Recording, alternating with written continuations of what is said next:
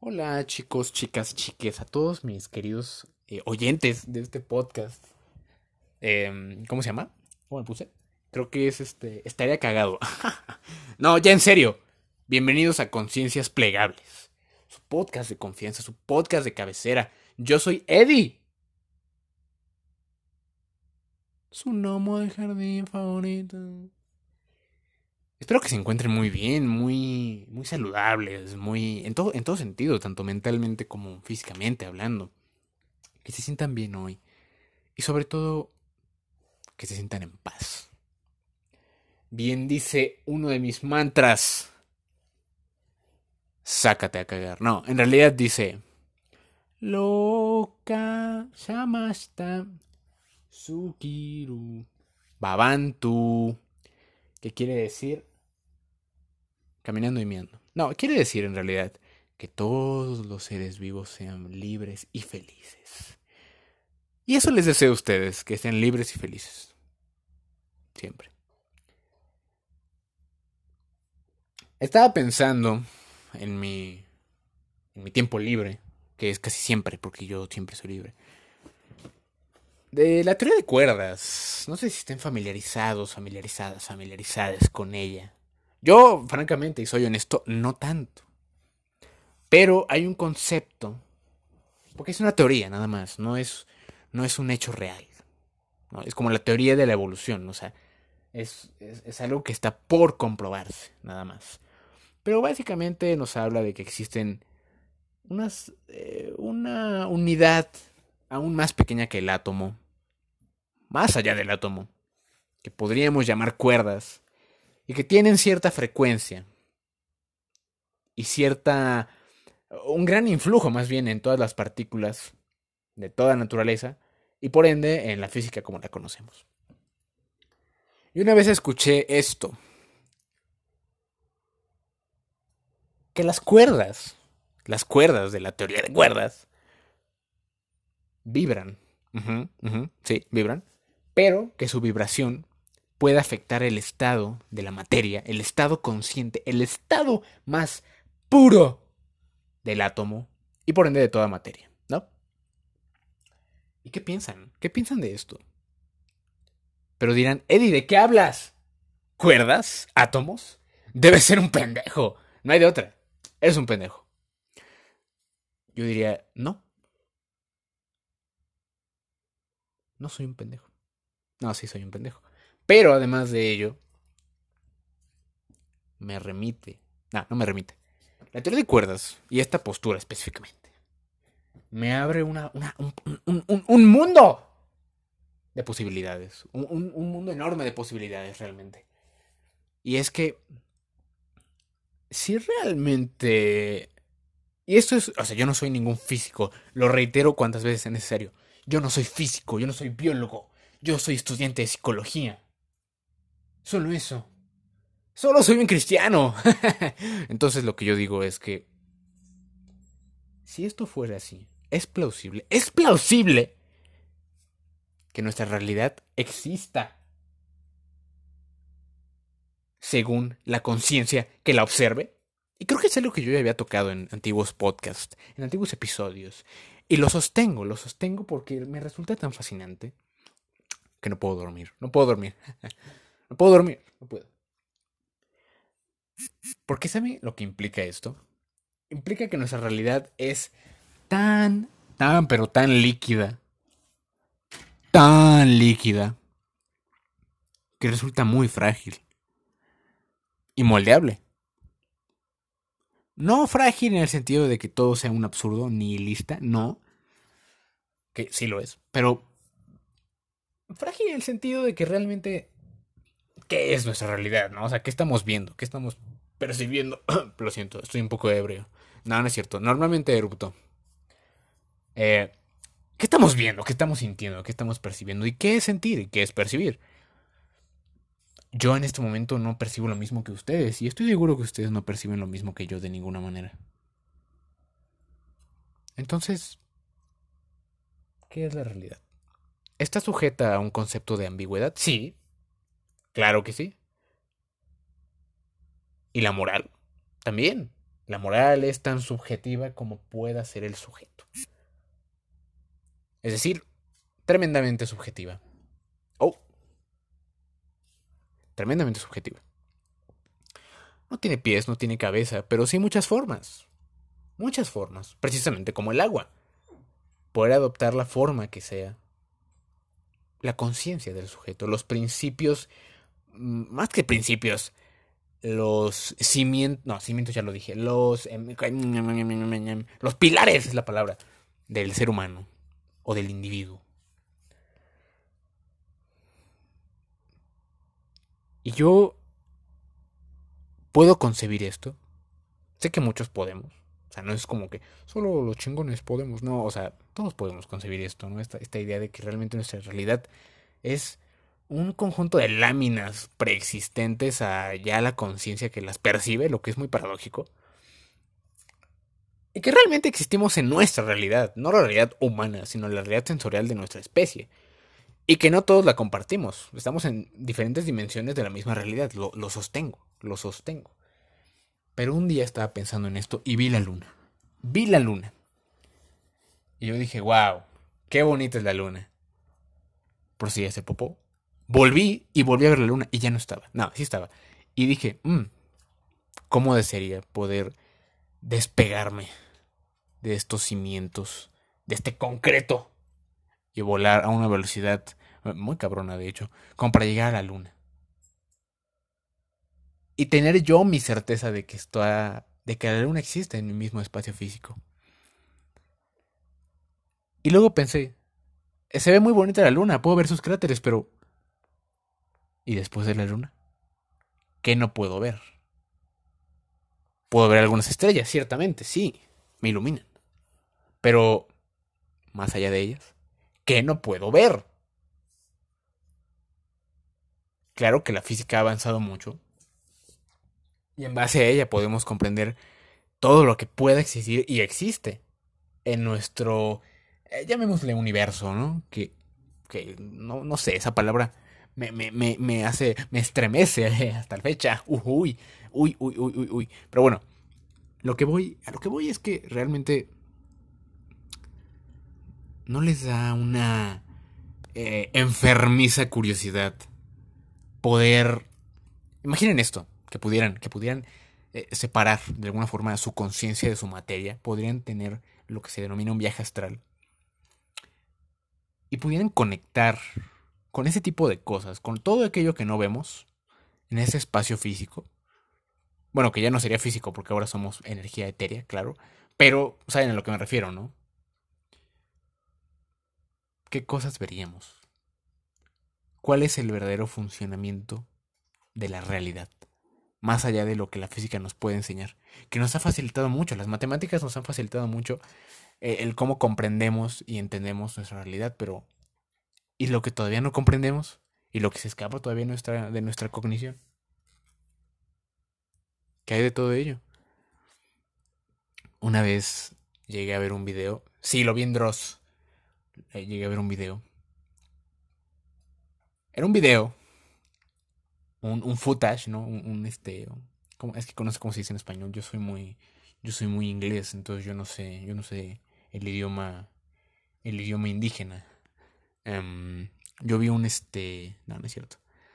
Ah, una, grabación, una grabación eh, de. de. un conjunto de planetas, de estrellas, de soles, de lunas y diferentes cuerpos celestes.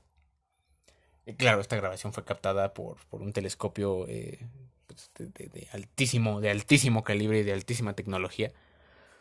Pero bueno, lo que se veía era un cúmulo de estos seres, de estos seres, de, estas, de estos cuerpos celestes siendo revueltos, siendo agitados, siendo destrozados, como si fueran canicas en el vacío cósmico. Y creo que nunca había sentido algo parecido a lo que sentí cuando vi esas imágenes. Y el por qué se estaban removiendo, por qué se estaban arremolinando, era porque había un eh, me parece que estaba, estaba ocurriendo un, agujero negro en ese momento. Que estaba, estaba su, influjo gravitatorio todavía no se los comía, pero sí los, los, había sacado totalmente de su órbita, ¿no? Entonces había un caos total. Y pensé, wow. E-, es una fuerza, es una fuerza cósmica, es una fuerza de la naturaleza que simplemente no, no había concebido. No había concebido nunca en mi, en mi existir. Y ahora que la logré concebir, más bien que, que se, me, se me permitió concebirla gracias a, a Dross, no, no, gracias a Dross, no, gracias a mí porque encontré ese video. Fue como volver fue como si un niño volviera a ver el sol, ¿saben? Porque fue algo demasiado poderoso para mi psique. Realmente me quedé flipando, ¿no? Así le dicen los, los, eh, los pendejos, ¿no? No es cierto. Pero sí, sí me quedé vaya, wow. Se me reinició básicamente la Matrix porque yo no había concebido tal, tal, tal potencia, tal ímpetu, y mucho menos a nivel cósmico y me imaginé cómo estará funcionando las leyes de la física, las leyes de la realidad que conocemos y que desconocemos. Están totalmente quebradas en ese momento, en ese punto del espacio-tiempo, que va más allá de lo que podemos alcanzar y pensar en el espacio-tiempo. Las leyes y la realidad como la conocemos ya están totalmente fragmentadas, ya no existe ya no existe realmente algo que podamos decir plausible en términos de física, porque ya está todo roto, ya está todo destruido por la fuerza gravitatoria que está ejerciendo ese agujero. ¿Saben? O sea, ya, ya es de que esto está rompiendo la realidad casi casi. No sé si han escuchado que la gravedad es em, es el influjo del espacio en el tiempo. ¿No? O sea, la gravedad son, son este, como pequeños relieves, son como pequeños relieves, pequeñas como inundaciones en el, en el firmamento que representa el espacio-tiempo. Entonces en ese momento el espacio-tiempo está penetrado a más no poder, está destruido, ¿no? Está totalmente dilatado. Esos son comentarios de mucho doble sentido, sí, pero me refiero a que me apantalla, me, me deja estupefacto, me deja conmovido de muchas formas, porque me doy cuenta de que más allá de lo que podemos ver y experimentar y sentir, y aunque podemos tener tantas, tantos discursos filosóficos, tantas pláticas filosóficas, tantas, eh, tantas eh, mayéuticas, ¿no? Como redescubriendo y conociendo nuevas cosas en todo lo que podemos ver y sentir, me recuerda que todavía hay algo que se escapa y que siempre va a haber algo. Que la omnisciencia como la conocemos, es decir, saberlo todo, es algo simplemente inefable en nuestra naturaleza. Nunca llegaremos a ello. Y si llegáramos a ello, ya no seremos humanos. Simplemente ya no seremos humanos. Y si... Oh, oh, una, una, vibración. Debe ser por la notificación. Pero... Entonces, me quedo, eso, eso me sembró un deseo muy, muy no, inconsciente, no, muy interno de que, ¿cómo me gustaría, realmente, cómo me gustaría poder precisamente morirme, no, no es cierto, bueno, sí, morir, que cuando yo me muera, sí exista algo después, pero no un cielo, no quiero estar gobernado bajo un, una forma de, em, por decirlo, una forma de existir ya predeterminada o predefinida como lo estoy justo ahora y como lo estamos ahora que estamos eh, gobernados bajo leyes pues ya existentes, ¿no? Yo quisiera dejar de ser físico, ser totalmente una conciencia que vaga, así una, una conciencia errante, y poder explorar todo lo que denominamos universo, todo lo que llamamos existencia, tanto en, en toda la línea de tiempo y en todo el firmamento del espacio, poder explorarlo. Sería... Es mi sueño, es mi más grande deseo y anhelo en mi existencia. No, no saberlo todo, no, yo no quiero saberlo todo, eso no, no me importa. Yo quiero ver qué más hay, solo eso. Y yo creo que muchos queremos eso, muchas, muchas. Porque simplemente es imposible negar que estamos hambrientos, realmente hambrientos de ese tipo de conocimiento. Ir más allá del ego, del intelecto, de la privatización del conocimiento incluso, ¿no? Más allá de eso. Es casi como un capricho cósmico, ¿no? Querer descubrir este enorme, enorme huevo al que llamamos creación. No sé si han visto una teoría. Es este. Es una teoría muy, muy este. No tiene, no tiene muchas bases científicas ni nada, ni mucho menos. Es una teoría más este, epistemológica, filosófica. Eh, que nos habla de. Se llama teoría de el. Eso fue un erupto, lo siento. Teoría del huevo. ¿Y por qué teoría del huevo? Hay un video, ¿no? Hay un video en YouTube. Creo que es de. Em, ¿Cómo se llama este canal? Es un canal europeo que sube muchos videos eh, informativos, tipo curiosamente, pero con mucho más presupuesto y muy chidos, ¿no? Y la teoría del huevo habla de que toda la realidad como la conocemos, toda la creación como la conocemos, y todo lo que podemos llamar materia, tiempo, mm, universo, es nuestro huevo, es este nuestro pequeño saco en donde estamos existiendo para después ascender. Y la teoría dice que este huevo, en este huevo, todos los seres conscientes de sí mismos y pensantes, somos nosotros mismos reexperimentándonos sucesivamente a través del tiempo y el espacio.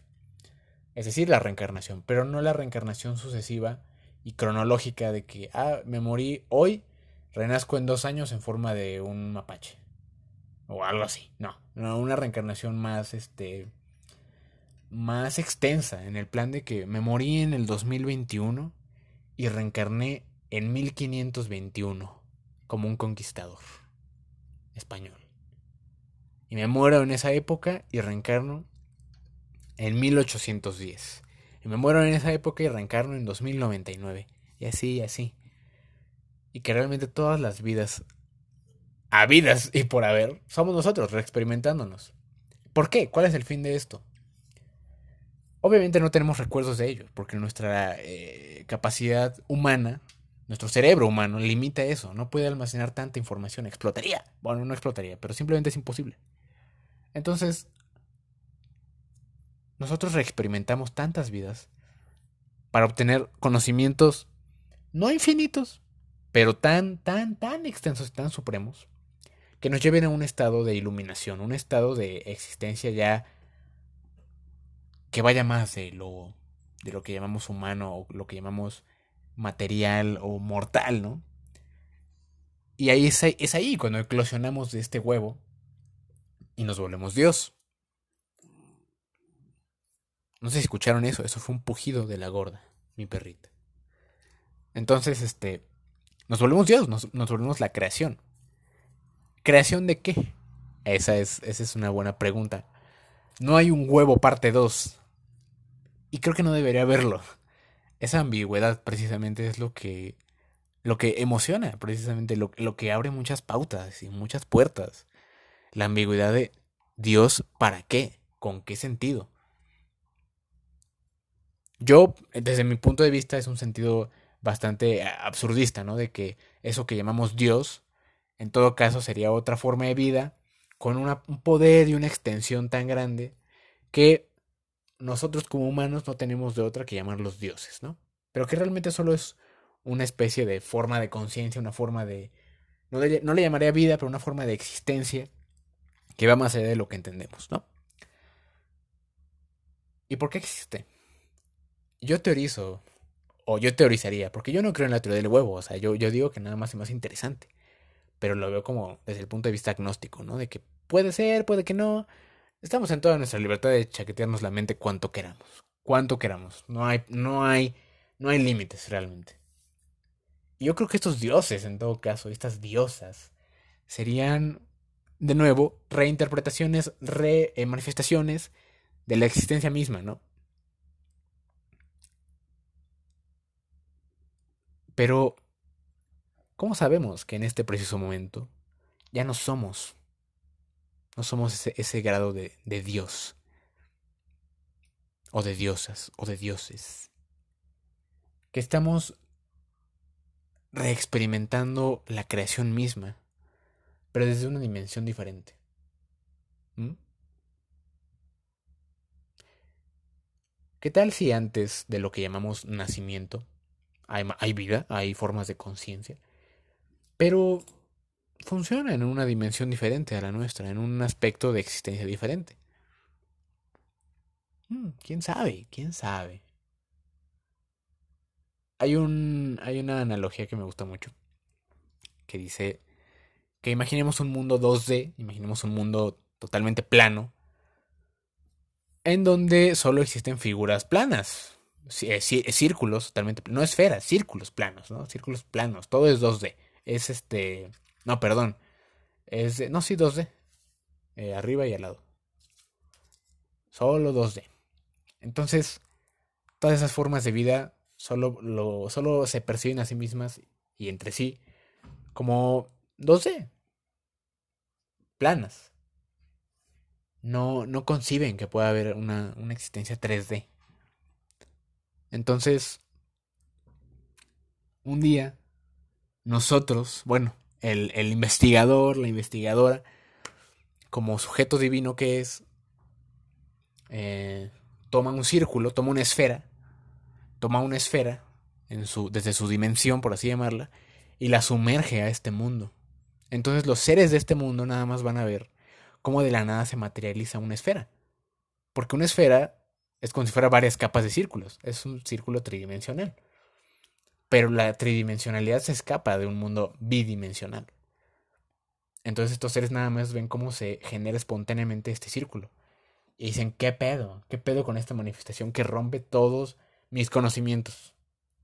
Todos mis entendimientos están fracturados porque acabo de ver cómo algo se manifestó espontáneamente. No tiene sentido. Y puede ser así. Puede que existamos en una dimensión perceptual, psicológica, filosófica, lo que quieran, que va más allá de lo que antes éramos. Y quizás ese es el ciclo, ¿saben?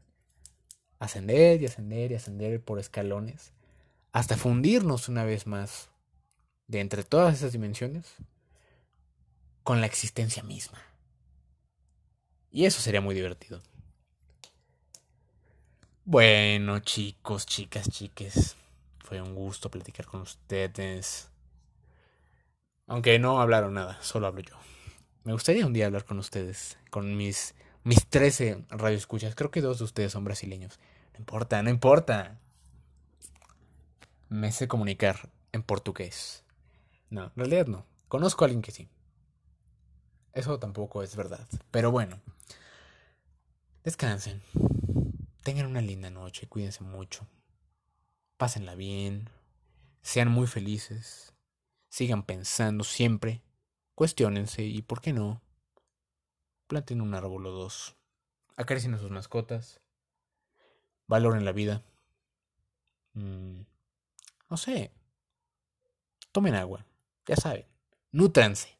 A su forma. Yo fui Eddie.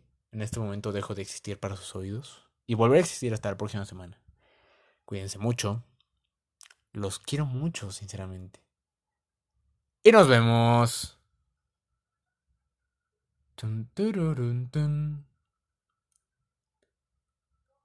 Ah.